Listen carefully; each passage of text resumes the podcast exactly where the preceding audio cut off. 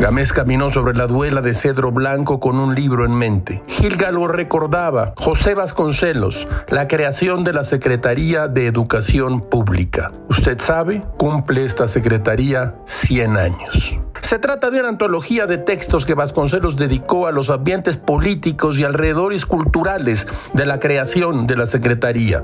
La selección corrió a cargo de Carlos Betancourt Cid y el prólogo lo escribió Alonso Lujambio, entonces secretario de Educación. Escuchemos este breve texto de Vasconcelos.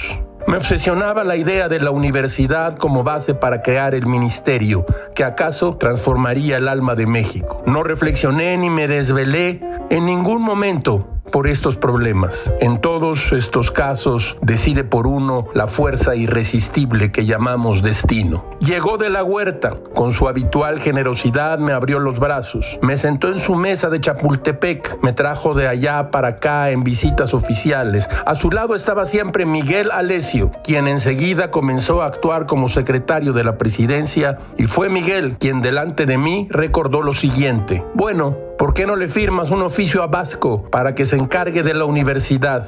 Está de acuerdo Adolfo, añadió dirigiéndose a mí, en que debe restablecerse el Ministerio de Educación.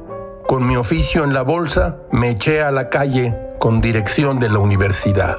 Así empezó el sueño de la Secretaría de Educación Pública. Todo es muy raro, caracho, como diría el propio Vasconcelos. Puede ser una mala regla, pero es peor no tener ninguna.